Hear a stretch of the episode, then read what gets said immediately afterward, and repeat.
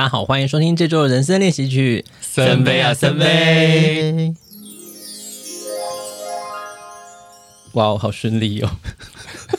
你确定要在开头就用掉这个好运？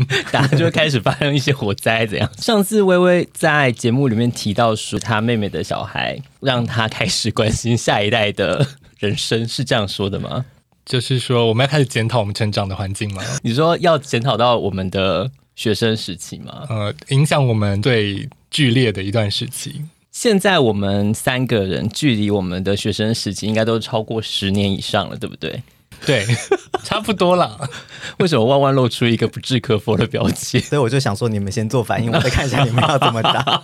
万万也是刚过生日嘛？对对，那我们在这边先祝万万生日快乐。什么意思？你的生日快乐也太低了吧？对啊，那我 生日快乐，再说来一次。我们在这边祝万万生日快乐。一开始要这么累，觉得脖子一紧。那万万喜欢你的学生生活吗？我觉得我没有特别喜欢我的学生生活。如果我可以保留现在的记忆，然后回去就说像柯南这样子，对，我觉得我可就会可能觉得蛮开心的。可是如果是要记忆清空，再重来一遍，我就觉得还要再浪费这么多时间做这些事情吗？应该是说那段时间你们是快乐的吗？在学生的时代，呃，我觉得大学可能还 OK，可是高中、国中到高中是不快乐的，不快乐。国小是蛮开心的。我觉得我没有什么国小的记忆，被删除了。对，可能可能被霸凌吧，应该没有啦。但是就是就是印象很薄弱，大部分的记忆都在。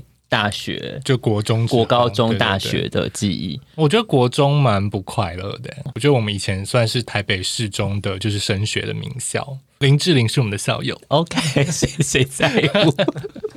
就是我是念台北市立中正高中的，在中正纪念堂旁边。哦，难怪。所以就是所有的，不管是学校行政、老师、学生、家长，压力都非常大。嗯，就是说还是会有社团活动啊。以前我们国中的时候有啦啦队比赛，当然他还是老师会在旁边严肃的盯场，但他还是算是一个偏好玩一点的活动了。我觉得在那个 那个年代，就是说大家会开始注意这些课外活动，觉得他可能是未来推甄你。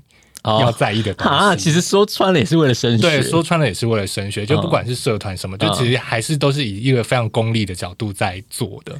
但是大家就是会尽力去把它做好，因为它就是要成为你的履历的一部分。这样。哎，因为我这样忽然想到，就是我们那个时候是不是就是有什么推荐真试？对，申请入学那个时候，所以就是要拼这些来，背后也是有一些升学的动机在的。那个就有点像是，因为你小学很容易就可以把所有考试，你不用花很多力气，功课和考试都可以做到差不多是令父母或是老师满意的程度嘛。嗯、可是上国中之后，那个急剧一下就跳了一个。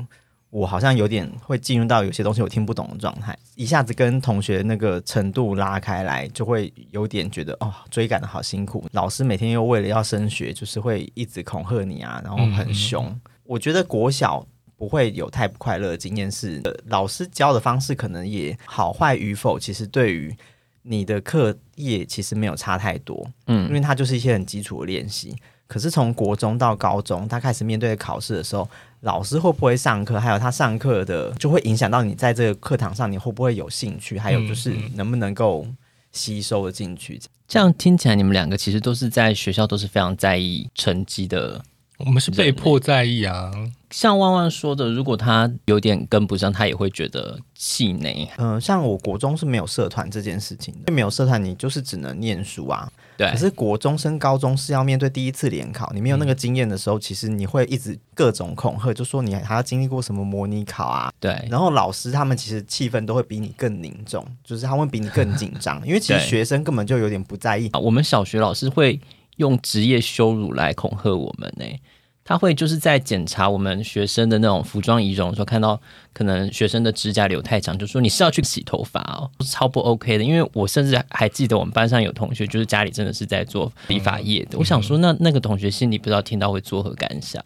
你如果没有考上高中，你好像这辈子就完蛋了。他会先给你一波这样的想法，然后尤其我后来是。跳班比较每一班可能成绩比较好一点的学生，挑到集中在一个班不合法的分班嘛？对，就是在那个班级里面，你的压力就会更大，因为你本来像我原来在我的班级里面，我可能是程度中间偏好一点点的学生，哦、可是我一下丢进去那个班里面，我就会变成里面很后面的学生。嗯嗯嗯，然后我就觉得哇天啊，压力好大。哦，所以你的压力是来自于分班之后，你变成班级上的后端。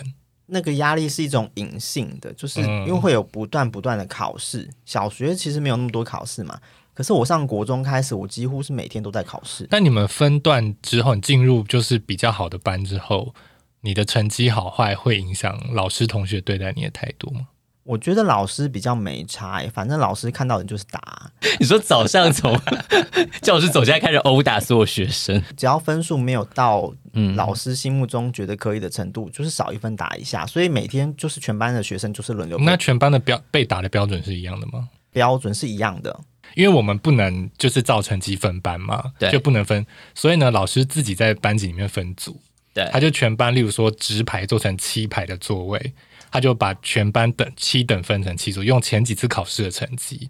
然后呢，我就是在第一组，第一组会坐在教室的正中间，就是老师讲台正前方那一排。二三名的组会就是往旁边，然后成绩越差越旁边这样。就是我们所有考试成绩就是要九十分，嗯、低于九十分就打一下。第二组就是八十分，以此类推这样。他觉得你可以到哪里，那你没有到那个标准，他就是要逼鞭策你。我跟你们讲一个更残忍，国中的老师就是直接跟每个人讲，例如说万万你就是。要八十分，微微你就是要八十五分，这样子类似的。嗯、他是就是考完之后，他就会循着这每一排，然后他就是叫你自己报差几分。呃，我差五分，我就说哦，差五分，他就打五下，然后这样一路这样哒哒哒哒哒哒哒哒哒哒。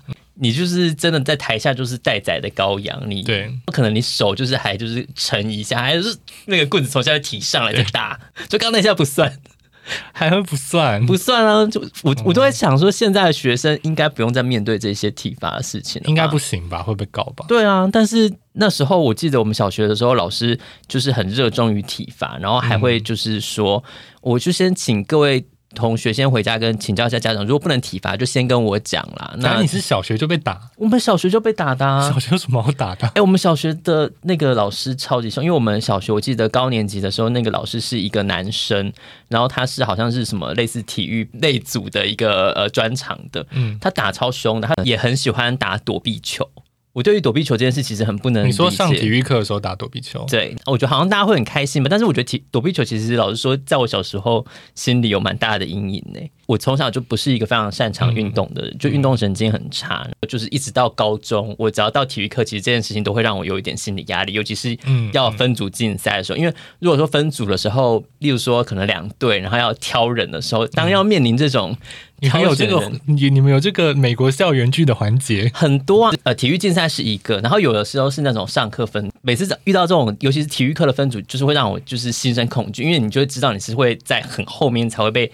挑到或是硬分的那些人，嗯哼嗯哼，然后你就会觉得说，OK，好，我要来拖累大家了。大家在那边拟定战术，例如说什么，假设是棒垒球的话，嗯、你是第几棒？然后大家就是要这边安排的时候，就是想说，嗯，这个，那你就可能在哪里？就是，然后你就很自然的放弃自己。好认真哦。对啊，所以其实我就是这种类似像那种很热血的校园生活啊，嗯、或者这种，我其实老实说，我都会感到非常的害怕。因为体育课，我国小没有什么体育课特别。我记得打躲避球，而且我记得我躲避球算是还不错。认真，你是，是因为我太害怕被球打到了，所以我在内场的时候我闪的非常快。我小时候身手比较灵活，所以我常常是内场活到最后几个人。哦，你好厉害哦！大概什么时候抽高的？你有记得吗？国中哦，所以你国中就已经国，国小是很小的。国中就到一百八十几公分，那一百七，国三的时候一百七十几。我我记得我国一入学那个健康检查是一五八，嗯，国三最后一个学期是一七八，嗯，怎么这么会长高啊？有几个是我国小的同学，国小五六年级的女生同学，他们跟我同一个国中，他们常常会讲说，哎，以前我们一起上国中的时候，你还比我矮，然后国三的时候你就比我们高了，这样子。嗯，学校还有什么事情是让你们觉得有趣的吗？国小的时候有去当幼童军，蛮好玩的。幼童军是要干嘛？就它是童子军的幼稚园版。要野炊吗？偶尔会，就是会去露营。从小就开始野炊，你们露出好淫邪的表情，你们两个 没有，因为你不说清楚啊，我们就只知道你偶尔野炊，and then 没有。其实主要就是一些大地团抗游戏啊，它是以丛林故事当做背景，就是小孩团体，所以是好玩的。我那时候就是因为去上幼童军，我可以一直都不用进教室上，可以不用进教室上课。对啊，然后他可以在正常上课时间进行活动。对，所以这是一个有特权的东西。对，你是不是有一些背景才可以进入这个团体？你是不是？也缺了什么？你被允许参加这些社团，是不是因为你成绩够好？我小时候成绩蛮好。那那你到底是怎么怎么进去的？就是就老师就问说你要当幼童军的举手，个别问哦，在全班问啊。举完手之后就说上次段考九十分以上的。没有，每每班差不多会有两三个吧。哦，所以是挑选过的，嗯、不是谁想去就可以去的。你一定是成绩够好才能去的。我只能说，就是成绩好才能进去。对呀、啊，因为我觉得在学生的时期啊，其实好像这种有特权的事情特特别容易吸引人。例如说，你可以在上课的时候可以不用上课，或者是升旗的时候不用去升旗。国、嗯、高中的时候好像就是。值日生，然后要在升旗的时候做什么，你就不用去晒太阳、哦。高中对，当要升旗的时候，然后你去做值日生是一件很好的有特权的事情。嗯、之前小学的时候，就是我之前有提到有参加一些国语文竞赛，课堂的时候你要去练习，然后就变成说我就可以不用上我这个课，然后大家都会问说：“哎，你刚刚去哪里啊？”说没有啦，就是去练习的时候，你就觉得你是一个。可是是什么课？你不会担心没有上到进度落后吗？好像还好诶、欸，我不知道，但是因为你就会很沉迷于这种我跟别人不一样的感觉。从国小就开始参加合唱团，就有时候、哦、这么早就开始唱了。出去比赛的话，你就是那一天不会在学校啊。嗯嗯嗯对对对。总的来说，你们是喜欢学校这种团体生活的吗？我觉得学生时代我没有那么强烈的感觉，喜欢不喜欢呢、欸？我觉得这是逐渐养成的，因为其实可能也包含就是。自己小时候对自己的性向可能不是那么确定的时候，老实说会有点恐惧人群。再加上你可能在学校比较比较不是一个所谓的风云人物，就是、嗯、是受瞩目的人。你老实说，你会我觉得在那个人群中的压力其实蛮大的。除非单独被拉出来的时候，我才会觉得很有压力。这种东西就像厄运一样，有时候会某天突然就降临在你的头上啊。哦，你就是大家都要做的事，就是例如说上体育课。可是我觉得大家都有做，我就觉得还好。我们国中的时候要选，就是每一班每一学期都要选优良学生代表，对，然后在全校竞赛，嗯，然后有一个学期就轮到我了，然后那时候学校还很贴心哦，就说每个学生可以投两票，所以就是你一票会投自己班上的嘛，对，然后你一票会去投你真的觉得别班你认识的人 之类的，或者你觉得很棒的人，然后呢，最后投完我就是连我们班的基本票数都没拿到，你知道老师还要在全班面前。就是召集大家，就说谁跑票？你说这件事情有多羞辱人？哦，真的好羞辱人。我其实心中觉得没关系，大家跑票就算。我知道他们两票都拿去投女生班的人，就说嗯，微微哦，还好吧。对，你知道这件事情非常尴尬，而且你要选，我记得你可可能要选你有两个陪你的人，但是你是要去每一个班上自我介绍拉票，好尴尬哦，非常尴尬。而且这件事情就是躲不掉啊。嗯，对。就是，这是我国中非常想死的经验。我承认这个蛮尴尬的。嗯，就是我国小的时候，有一阵子好像全国都很热衷于就是交通的讲习。呃，我们那时候的校长或者高层，他们就是很想要，就是积极的争取，就得到这个全国的荣耀。他就把我们学校所有的楼梯啊，全部都中间画线，左边上，右边就现在就变成说，我们大家要遵循一个道路，然后可能操场上都画斑马线。嗯。然后还放就是借假的车子，就是小小车子在那个学校里面走，让那些来评分的人员可以看到我们在做这些事情。但是学校不是真的在教我们，他只是就是在演这件事给那个人来看，因为他们就提醒我们说，今天那个评分的人会来，所以我们要做很多事，甚至我们有一堂课就直接就是在那边演给人家看。你学生全部都知道，我们是在我们不是在学习，我们是在演给一个对象看。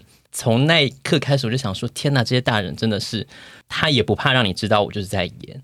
这个是你国小的事情吗？这是我国小的事情。你们国小国小好早熟哦，这不是早熟，这是国小的高层他们逼我们做这件事。可是我觉得我国小可能不不会有意识到，就是。对，我也不会。今天他真的就是很认真的在教我们说，OK，就是交通知识，我觉得这就是一回事。但是来督察人他在楼上的教室，就是往下看的时候，然后我们在操场做这些教学的时候，老师一边说，哦，他们在后面看到你们，就假装这样走走走。他是直接跟我们这样讲，欸，所以是老师讲了太多真心话。对，老师引导的差，从头到尾，从上到下，他们都希望这样做。他们甚至就是我之前有讲过，就就是有一间教室直接就是放很多车祸的照片，嗯，然后那照片全部都是血淋淋，就是什么身首异处的照片，就是放放满了一间教室，就说车祸到底有多惨，大家要遵守交通规则。然后我现在只要想到那个教室，我有 PTSD 是不是？对啊，因为真的很可怕，因为它真的就是血淋淋的各种照片，就是为了要提醒小朋友说，真的要注意交通安全。我觉得这件事情从各种层面上都带给我很多的心理创伤。这样讲起来，你们国小的师长都很势利耶，非常势利啊！所以我就有些学校在争取一些奖励啊，可能我相信这个对他们的一些成就什么有有有用，但是我觉得其实都带给学生很多很不必要的压力。我是希望现在现在的学 学生，或者是说你们你的后辈，可能不要再发生这种事情。你有诅咒国小不见吗？我倒是没有啦，但是我有时候回想起来，都会觉得这件事情好荒谬哦。我小时候是没有意识到这件事情。我其实印象中国小的都是很和平的，就是记得我的三年级到六年级就两个导师都是很好的老师。虽然合唱团不是你报名自愿的，就是是可能国小三四年级音乐老师选的。嗯，然后反正就大家去唱歌，然后我们也不是为了一定要得名什么的。但是我印象比较深刻，是我们第一次出去比赛，然后就遇到那些就是很厉害的国小，就是 你知道，可能是敦化仁爱那些等等级的地方，那些学区出来学校，然后大家小时候合唱团都穿的很可爱。呃，就是教育部的音乐比赛是这样，就他会有一首。指定曲跟一首自选曲，嗯、自选曲是老师选的嘛？嗯，那我记得我们两首都唱就是国语的歌，嗯，然后呢，别的学校就说：“哎、欸，你们自选曲唱什么啊？”我就跟他说：“哦，我们唱《爱的真谛》啊。”他说：“啊，你们唱国语的歌哦。” 然后他们唱一些匈牙利文，匈牙利文。就是那是有那个年代合唱界很流行的歌，但我小时候不知道，后来才知道说哦，就是那个年代。嗯，然后你就觉得，哎，我们是被歧视了吗？你们是被歧视的，没有错。大家大家国中都被都会被打嘛。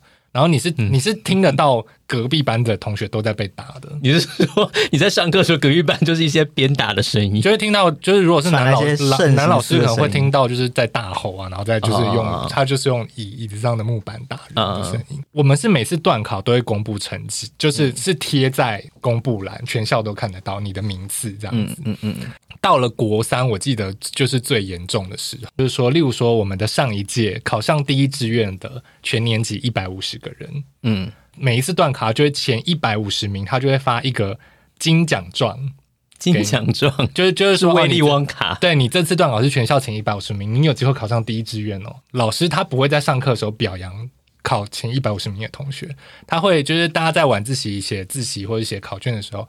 他就在我座位旁边，然后就给我这个。他说：“你这是大概是一百四十名左右，可是我要让你知道，上一届一百五十个里面有四十个是提保生，所以你其实你用成绩你是上不了第一志愿的，然后再飘走，算是在恐吓你就对了。对，我的国中是考基测嘛，基本学历测验，嗯，然后会考两次，然后第一次我记得我考的不好，我们那那一中间那一排的人就是要去考。”就是我们目标一定都是建中，嗯嗯嗯，第一测就成绩就已经不好了，是，但是我们都还是有报名，那时候算推甄了吗？好像是推甄，应该是推甄，然后推甄会有第一关的笔试，嗯，我笔试我我忘记我自己觉得考怎么样，但最后那个推甄的成绩出来，我其实是差好像不到一分，可能差零点几分可以推甄上，但、哦、但结论就是我没上，因为每天都要写联络簿，然后你也知道那个。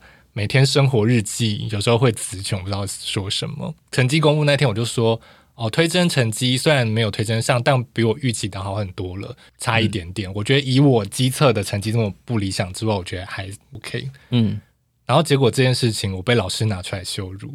你说在全班面前？对，而且不是我们导师，是是别科的老师。为什么？所以你知道他在上课上说，听说有人在自己周记上写说差一点点上建中，觉得还算满意。我只能跟你们说，不要这样自得意满哦，没有上就是没有上。好命哦！为什么要这样？我也不是在炫耀说，哎，我差零点几分上哦，我只是在说，我觉得尽人事听天命，我努力就是这样子的。嗯嗯嗯为什么受到攻击？对我为什么一直这样被羞辱？这真的是很不开心呢。而且大家都会问说是谁呀、啊？对，我忘记那时候大家知不知道是我，就印象当下就会觉得很受到。不是因为看分数，大家也知道。而且如果你差这么对这么一点点的话，应该也会跟同学分享什么、啊嗯？应该没有那个成绩都有贴出来啊。对啊，所以其实大家都大家其实看成绩都知道是谁啊。所以老师真的也是蛮叽歪的。在我们求学时代，其实很多老师会很名正言顺的，就是用。分数这件事来羞辱人，就可能像会直接。对一些成绩比较不好的同学，直接就是用像刚刚讲，可能有些职业的羞辱啊，或者是就有点是类似什么人生就就这样啦，什么之类的。然后，但是现在回头看，我就觉得有必要这样吗？我印象中深刻的老师，他通常就不会是那么真的专注在成绩上面的。你会觉得他真的是在关心你的，让你知道你的目标在哪，但不会给那么大大压力。这样的老师在求学生活中是非常非常少的。好像真的没有什么太多会关心到我们个人的老师。对啊，我其实跟老师的冲突可能不太大。我从小可能算是一个蛮听话的学生。有一个印象很深刻是，其实有个不熟的老师，可他教我国中的。国文教了三年，然后那时候我已经跑班了嘛，好的班的学生，对，我就不是给他教了。可是我偶尔被督查到的时候，我还是要跑回原来的班级去去上课。哦，所以你们那个是只不能被发现的，因为他真的不合法。对，你看吧，是不是他们都会做这些虚伪的事？然后推甄没有考好，嗯，有一次国文老师把我叫出到走廊去，他觉得我。蛮适合就是念文学类，因为那时候小孩子你还不会知道自己以后要干嘛嘛。嗯，他就说他觉得我自己就是文科表现很好，他就说他觉得我的声音是适合做广播的，所以他那时候就建议我去 广播类的东西去去发展。你现在就在做广播哎、欸，Oh my god！我就是预言家，我是蛮感谢那个老师，是因为我妈一定很希望我念到第一志愿，可是我真的是考不上，而且我后来看了几个 考上第一志愿的。同学，他们其实后来都过得很不好，就是他们都在那边的压力就更大了。诅咒人不是，就是我是觉得他们在那那边的，包括我弟也是，就是他们在高中的时候都会性格变得很扭曲，因为他们在里面压力太大。你弟是考上第一志愿的吗？对，像我这种抗压性已经很弱的，我要是再考去那边，我就会变得。乱七八糟的东西，我其实蛮感谢我们那时候老师，就那个国文老师就跟我说，他说我觉得你去上中立高中，嗯，你去考上中立高中，他们的文科发展会比理科发展好。我其实蛮感谢那个老师，他有特别找我出来说那句话，因为我已经不是他的学生了。呃，我不知道也算是类似的经验，就是我国中升高中的时候，因为我们那个时候国中他。呃，改制成完全高中，哎，是叫这个名字吗？反正就是他，就是突然本来是国中部，他突然增设了高中部，uh huh. 所以在我升高中的那一届，他等于就是第一届，嗯，等于是新的高中，他就是希望多找一些比较成绩稍微好一点的呃学生进来，然后所以他就会问我们。呃，是要去呃考试呢，还是可以直升什么的？不用参加直升，就是呃，我记得好像你只要成绩达到一个标准，你就可以直接升，你就不用去透过高中的升学考试。哦嗯嗯、然后那时候学校就打了一个名号，叫做“宁为鸡首，不为牛后”。因为你如果是本来是这个国中里面比较好的学生，嗯，嗯，那如果他找进来的也是其他国中好一点的学生，你不见得当得了鸡首。与其你们去，因为我是高雄嘛，与其你们去雄中啊，或是一些那些竞争很优秀的学校，在那边就是考的要死，好不容易进去，然后在里面又不不如意的话，那还不如在我们就是这间学校当一个可能比较快乐的，然后可能还会有什么奖学金啊什么的。我我只是觉得他们直接对我们说“宁为鸡首，不为牛后”这件事，因为那时候是。我第一次听到这个词，那时候就也是哎，欸、所以就是说，以我们学校水准啊，你们这些考前段的人去雄中也是一样是牛后。对啊，他的意思就是有也隐含的，就是有点我不知道是瞧不起别人还是瞧不起自己。我会那时候觉得有点混乱，但因为我后来其实就是推甄，就是上了高中，嗯，所以我就是没有，我就没有办法当棘手，后来就去当牛后。有很厚吗？高中成绩其实很不好，因为我高中一开始就是立志想要好好的念理组，但后来就是惨遭滑铁卢。等下谁给你的自信？你可以念理组？我觉得应该是父母的期待吧，他们都会觉得理组是比较有发展性的。以前会觉得就是数学什么还好，然后我其实物理化学这些我也没有特别补习，但是后来觉得好像应该要补习呢，因为真的好烂哦，物理化学真的超烂的。哦，我大概国一。有上物理化学那些，我就知道我理科不行哎、欸嗯。你怎么这么早就有？因为我们我在选组的时候，一开始还是真的就是认真的选的。我们那时候就是所谓的三类组，嗯嗯嗯、就是自然组、物理化学，让我的成绩就是几乎变。就是我可能从国中本来在前面到高中真的是在后面的，真的是牛后哎、欸，就是 物理化学可能分数太差，导致就可能真的是变倒数的。我印象深刻到就是我有一次物理真的是考类似就是只对了一题选择题，但那时候已经是我要转，我确定要转组，所以我就直接就放掉了。哦、高一的物理跟化学成绩有还还、OK、还好，因为开始的化学好像就是比较是背的东西比较多，然后物理可能一开始就是你还没有。那么复杂，一些什么在电梯里面称体重什么，或者是高空什么东西爆炸之类的。我觉得那时候都还没有这些东西。那后来就发现，哎，你丢哦，越来越困难。那我我就是高一就发现我理化已经不行了。哦，你好有自，我原本就知道我理化不行，然后那时候。另外一科是生物嘛，嗯嗯，跟生物跟地科嘛，然后我那时候都觉得我生物还 OK，我上课我都听得懂，考卷我都会写，对，然后期末考班上有三个人不及格，有个是我，哎、欸，尤其是这种少数人不及格的时候，你真的会觉得说，我说我要不要去死啊？我怎么？因为有时候你考不好，你自己考完你会知道啊，对，但我那次觉得我都会啊。然后那时候就一直很想问老师说，我可不可以看我的答案考有没有填错？这个已经因为是期末考，所以考完就放假了。Oh, 然后下学期没有生物了，uh, 所以这件事情我只知道我不，不可考。对，但你已经追溯不到那个东西。我小学的时候有一次就是第一个交考卷，我还想说这么简单的考卷怎么大家写那么久？结果考卷是双面的。我只写了一面。那你交的时候老师没有看？我不知道，我就教了，然后就是就类似可能像就是已经就离开，可能老师在后面很森森，就是后来发考卷就有点当众就羞辱，就说大家呀不要就是这么志得意满，你看呐、啊，森森啊就是只写了一面，然后怎样？可是我觉得这我我是老师我也会羞辱你，对啊，对很对对的很多又怎样呢？还不是就只有最高只有五十分。这蛮值得羞辱的，啊，就是可能就是傻而已啊，傻就是要被骂，啊，傻要被骂吗？你不能说森森你这个小调皮啊，就是可能。那时候是我第一次在成绩上惨遭滑铁卢，嗯，所以我那张考卷真是没有带回家，我在路上就把它丢掉了，因为就自尊心没有办法。是啊，如果是我国中老师，他就会写在联络簿上，就是说微微考卷只写一半。你们联络簿这个东西都是每天都会给家长签的吗？对啊，我是啊。我妈有一次跟我就是吵架，就是反正说我以后都不要管你了。我说好啊，都不要管我。从那之后联络簿都是我自己签的，我还觉得很开心。但妈妈就真的不管你，就是不管不管联络簿这件事情。那你妈也放得很开啊，改为地下政策。但是联络簿她可能就是，哦、也许在我睡着的时候，她再跑去偷翻我联络簿，看我自己签这样子。哦、我觉得他们好像也没有真的完全不管。那好像也还不错哎、欸。对啊，因为我觉得联络簿自己签蛮开心的。因为我觉得我妈可能算是偏。偏直升机家长那一种，你知道会很控管你的一切。对啊，对啊，包含成绩，包含嗯，然后老师管的也紧。我因为我我自己觉得，我爸妈也是很，我妈妈也是很专注在我跟我妹的学业上，所以国中学校盯很紧，然后是每次家长会就是家长会参加嘛，然后以前还有什么第九节自习，嗯，然后就是老师是不规定不能上课的，但是是要排家长去。轮值看大家晚自习的，嗯嗯嗯，我当初也是国中也是迁学区进去的，就是专门要选一个好学校。对对对，所以我觉得可能也是那个学区的氛围就是这样，哦、所以家长也都是。台北人真的好竞争哦，嗯，我们高雄人都随便。那你们有那个吗？有学生去考北联吗？就是你有没有同学去台来北部念高中？在桃园虽然也是有第一志愿，可是真的成绩最好的学生全部都会去考北联。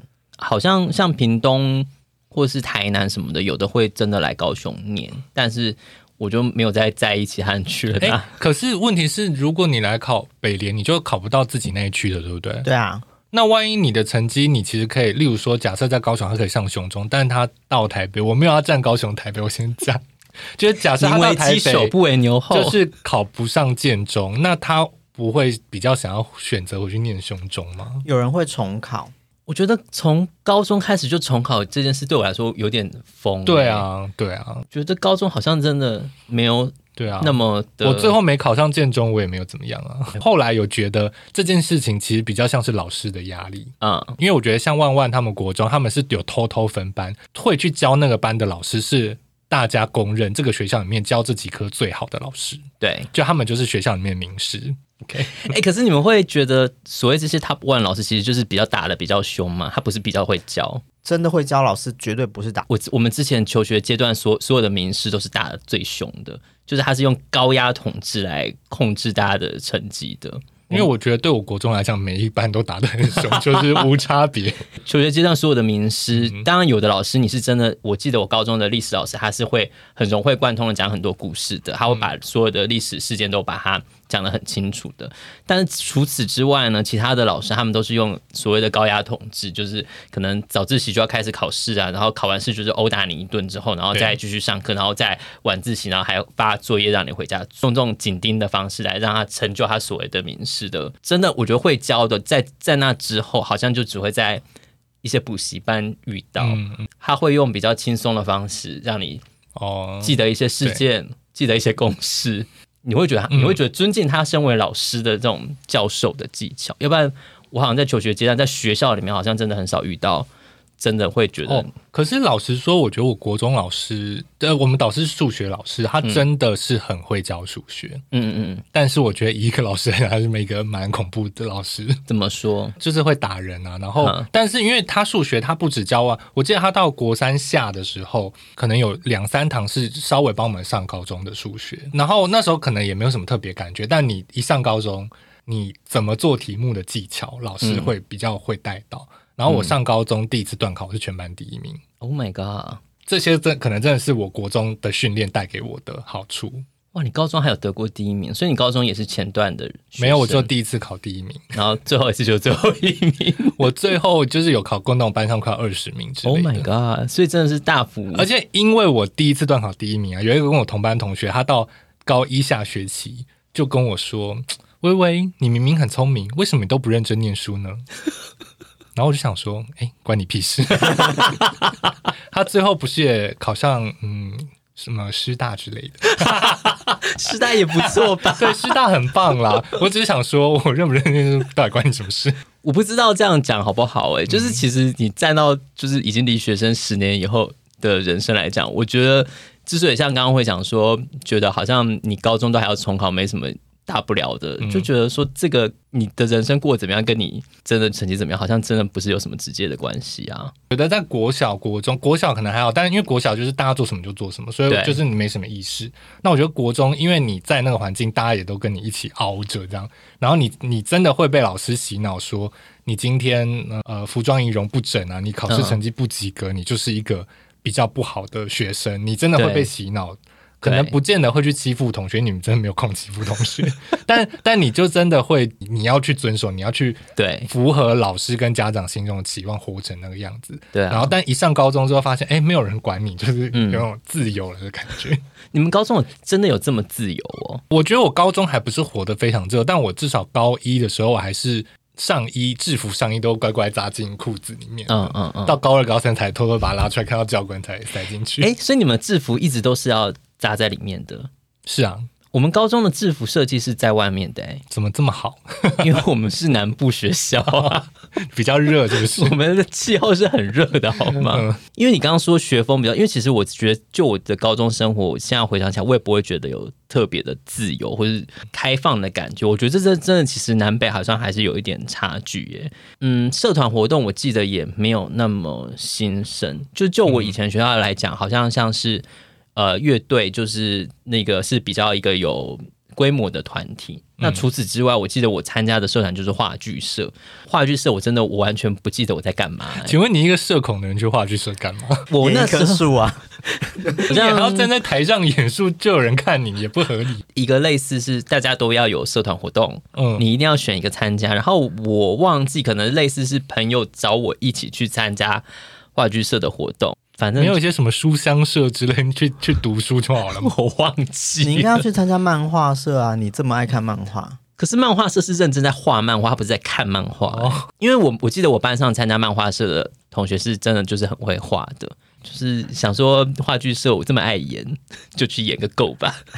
那你真的有演到什么东西？找来一个类似就是大学生来当我们的那个老师，然后那个老师我觉得怪怪的，他会跟我们讲一些很奇怪的事，他就会像我记得他有一次有一堂课，他跟我们讲说，哦，他有一次在就是这种戏剧里面，他演一个变态，他说从。那个下戏之后，他的心情一直都不能平复，他就一直维持在一个变态变态的心情。然后我们那些同学，大家听到就 就不知道要做什么反应，就是有一点尴尬。而且我记得他有时候就是看到我们比较就是比较女性化的动作，他他会还会就是有点意有所指的说：“哦，我以前也演过太监啊，什么之类的。”他是在跟你拉近距离吗？我我我分不出来。总之就是我对于话剧社的印象大概就这么多了。类似有在学校前面惩罚过，然后就是也是蛮惨的这样。但我应该没有上去，可能这是一棵树或者是一颗石头之类的。其实我觉得我以前的老师们有一大部分都有点愧对，就是桃园第二志愿的老师的名号，因为他们真的在他们的工作上面真的做的好随便。哎、欸，可是我听说越好的学校老师会越差哎、欸。对，可是我们那个老师他已经进入到一点惊人的地步了。好像我高二的数学老师，其实高二那时候虽然我是文组，可是数学也算是有一点难度。嗯，他那时候就忽然开始建构式数学，他一题要建构式数学什么意思？就譬如说一题，如果你要讲什么，就是 x 乘后面括号什么乘 y 之类那种一个算式，他会开始从一加一算起，然后他一题要解一个半黑板，然后最后答案出来，他可能是算错的。嗯，啊，不不合理呀、啊！他因为他就会说，我老师在这边是斜的角度看，你们在那边是正的看，你们要帮我看那个算式有没有是对的、啊。然后他可能就是一个黑板写完之后，他还没有算完那一题，他就把前面那一半再擦掉，再继续写，然后最后答出来得出来答案是错的。怎么样解题要让你们理解，弄得很长就算了，结果最后是错就不合理啊！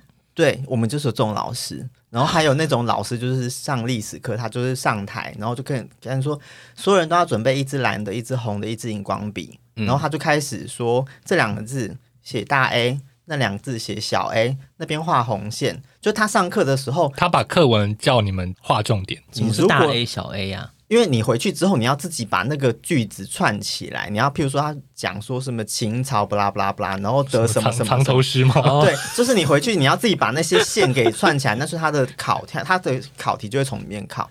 那我就想说，你如果要做这种事情，你为什么不直接印讲义给我们就好？要花钱啊，我不要。他考卷也都是印，他也考卷也都是在印啊。然后我就想说，你历史的东西哦，上课我们就是一直在重复画线的动作，那不是很快就上完了吗？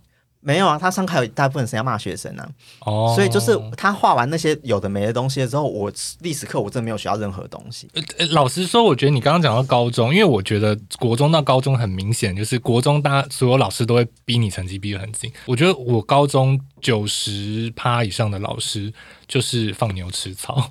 他就是进来上课，然后他就是打开他的课本，然后就开始讲。他不管你有没有在听，你可能不要睡觉就好了。嗯、没有，我们高中他一样是在打人，就是他一样考试考不好就打你。嗯嗯，没有，我们高中老师，我们高中好像没有打嘞，我们一样打。然后这件事情就是到，因为我们到高二下的时候就发现说这样真的不行，所以我们就跟学校提出自救，就还。可是你们不是申诉数学老师吗？还是都就我们所有老师都很差。因为我们原来老师他的声带去开茧的手术，所以他就一直请代课。嗯，我们就换了十五个国文老师，十五个，对，太多了吧？对对啊，为什么会十五个？就一直请不同的代课老师来上课，因为所有老师的课可能都嘎很紧啊，授予压力，他就派了一个曾经有在外面开过补习班的数学老师来当我们的导师，然后他就在暑假的时候叫我们全班的人去做特别训练，他就是暑假他自己在另外在学校开班帮我们补。整个高二的东西，这什么东大特训班的故事？而而且高中老师，你你们高中老师好努力哦！你很意外，想说哇，这个老师在高二的时候，他就是我连高一的数学我都不敢这样建构式数学，他竟然可以建构式数学这样子考。我是觉得他在乱算，他不是建构式数学，建构式数学应该觉得被骂，他就是 在当薪水小偷。所以这样的老师他也可以当高中老师啊？可以啊，我觉得以前很多老师都。很有问题耶！你不会觉得，你会怀疑他怎么当上老师的？我刚刚说历史老师，因为历史老师和地理老师隔壁班的老师偶尔会来代课，他一代课的时候，我就立刻精神抖擞，因为他讲的真的好好。我很感谢后面那个高三来帮我们当导师的那个老师，他他如果没有帮我们做那个特训，我可能根本考不上大学。有时候我会觉得这是不是一个就是那种台北学生的，就是高中老师我们不不上没关系，大家最后都出去补习，嗯、就是看你补习什么，好像是哎、欸。就是其实这样其实是不对的啊，就是说国家提供的义务教育应该有一定的品质，而不是大家放弃这一块，然后自己花钱去补习。变你家里有钱人，你可以去补习，但有些人没有办法补习，可能就没有办法认真学习。对啊，我白天花了这么多时间在学校。对啊，那为什么你都遭受到这样教育的荼毒，你还不愿意翘课呢？哎，你高中的时候就已经有翘课的习惯？没有，高中没有翘课。对啊，通常是大学才开始的吧？哎，我高中的时候很。很仰慕那些敢翘课的同学，哦，我也是哎、欸，我就觉得哇，坏学生哎，好帅、哦！高中的时候，因为我们学校在一个就是那个叫什么妇幼馆公共设施旁边，然后里面有那个撞球间。有一次就是跟朋友就是约了要去打撞球，然后我们还特别就是那个围墙翻过去，然后就去那边。打撞拳，然后你就会觉得说，嗯、呃，我在翻墙哎，我是坏学生。所以你真的有翘课翻墙出去？我记得好像是晚自习，就是不是翘正式的课，哦、但是就是就是类似说学校可以 offer 你这个空间跟，但全班大部分人都会参加吗？好像少没有很多哦。那那那翻墙又怎么了吗？对啊，但是你会你，你根本就可以从校门口走啊，你只是懒而已。这故事瞬间变得难听。没有，我我只是想讲说，就是我做过翻墙这件事，然后那时候我就觉得很开心，但其实这真的没什么。我人生做过坏事，明明可以走正门，但我选择了翻墙。我翻我骄傲。我有遇到过蛮多老师，其实都是显然精神有问题的。你们有这种精神有问题的老师吗？有。那我们一人。一人讲一个，看可以轮几轮。好，那我先讲。高中的时候有一个英文老师，你心中想到英文老师，应该会觉得说，哎、欸，他好像会是一个比较呃接受国外资讯，那会比较新呃新颖，或者是观念比较，我不知道就是这样的人。嗯、但他其实是一个，我觉得他精神真的有点分裂。他有时候上课会上到一半，会跟你讲一些就是什么，他看到鬼啊。然后被鬼叫他要去自杀，然后或者是什么看到新闻火车出轨的事件，然后旁边有很多什么冤死的灵魂的故事，就是在上课上到一半的时候，突然会跟大家讲这些故事，然后讲一讲之后，他会说啊，反正你们都当我在讲故事而已啦，就算了算了，那我继续上课。你说他那个中间灵魂出窍一下，开始讲一个别的东西。对，而且因为那时候没有，就是你可以聊你就是撞鬼经验的 YouTube 吧，不然他就会变 YouTuber。他不是在，他不是用一个就是说啊，大家上课好像有点累了，我来讲一个故事，大大家提振一下精神。这样，他是讲他的人生的经验，讲他撞鬼的经验来跟大家分享。但他觉得大家都不相信他那种方式，我会觉得让人觉得毛骨悚然。我刚刚不是说我很我有换过很多个国文老师嘛来代课，嗯，其实有一个他代课的程度非常长，就是他应该算是代课期间我遇过最多次的老师，嗯，他上课的时候就大概每一分钟就要讲一个同学啊，你们真的要努力啊，他会重复这一句话。然后我有一次就很无聊，就上课的时候在算他在一堂课会讲几次，大概五十一次吧。我觉得你是比较奇怪的学生。你算这干嘛？不是因为他讲课不好好讲，他就讲课，譬如说讲到一半，这个句子讲完之后，他就忽然叹一口气：“同学啊，你们要努力啊！”然后开始接接下一段，就那个中间有点像是他的句号。哼，然后我就想说，怎么会有人把这个东西当做句号呢？就是你好好讲完你的课，就算了一下他讲了多少课。然后我想说，这个人他会不会其实也是蛮需要受到一些心理治疗的？他只是口头禅啦。还是蛮可怕或者是他可能看到眼光扫到这一排有人在睡觉，他就讲一下，哦、然后就是太多人在睡觉了。哦，我承认，我高中的时候我都在画画课本，这是大家都会做的事啊。对啊，画课本就是我坚持不翘课的动力。嗯、我可以先分享一个神经质系的，好，就是那个老师经常会在课堂上讲他家电话都被政府监听的事。而且跟撞鬼是同一件事情，对，其实是有点类似的。但是，而且他的太太也是学校另外一科的老师，然后他也就是证实这个故事，就是一对被害妄想的夫妻。好恐怖！会不会他真的是有什么受到真的白色恐怖的？也是有，现在想想也是有可能啊。但我就想，当时就心想说，哎。为什么要去跟我分享？就是你家被监听，什么放学回家会被跟踪之类的事，那对对我们的人生也没有什么帮助。他所以他是跟大家讲图的是什么？散播一个求救还是我们如果之后真的被监听或是被跟踪，我们就会想说，不止发生在我身上，也发生在其他人身上。老大哥在看着你。对，没有他会不会其实是想要跟你们讲，然后让有些学生可能回去会跟家长讲，说我今天老师在课堂上讲这些东西，嗯，然后就有人接收到他的求救讯号，这样。嗯，结果爸爸还说，对啊，他每天下班讲电话都在讲一些五四三。爸爸是监听的人，搞错了。我国中的时候有一个国文老师，他非常的情绪化，我必须说他教的还算不错，但是他就是一个呃矮矮的单身女子。我之所以说他情绪化，是因为有一次上课的那一天，他是是是他的生日，我们没有发现这件事情，然后就是上课的时候，他就是非常的脸非常的臭。就是你可以明显感觉到他不开心，他就可能黑板就是随便撇一撇之后，然后就说啊，算了，随便啦，就这样子啊，就就是大家也反正你们爱听不听，干我什么事？就是类似讲到这么这么直接的话，然后讲一讲之后呢，上到一半突然又哭着跑出去，然后我们没有人刺激他，因为他这样子你老师都表表现这样，台下一定鸦雀无声啊。嗯、就是后来我我们很可能类类似班长什么的，就是有再去问我们的班导说，哎、欸、是怎样？然后他说哦他生日啦，然后我们赶快去校外买了一整束的向日葵，他才破涕为笑的再回来继续授课。等一下，你们是你们手脚很快吗？不是，就是类似是可能两三节课在一起，对对，就是连在一起的。哦、我们真的当下去买向日葵，然后我还印象他就是有一种就是。就是啊说啊好开心哦，我想说好荒唐，很荒唐啊，因为你 你我不知道我我我、欸、还是你今年生日你在公司哭一下，然后就跑出去，我不要我要 我要请生日假，而且虽然我待不到我公生日我就离职也不一定，好不好？那就在下一间公司再有，可以可以可以。最后还是分成了上下集，我们下礼拜继续见喽，拜拜。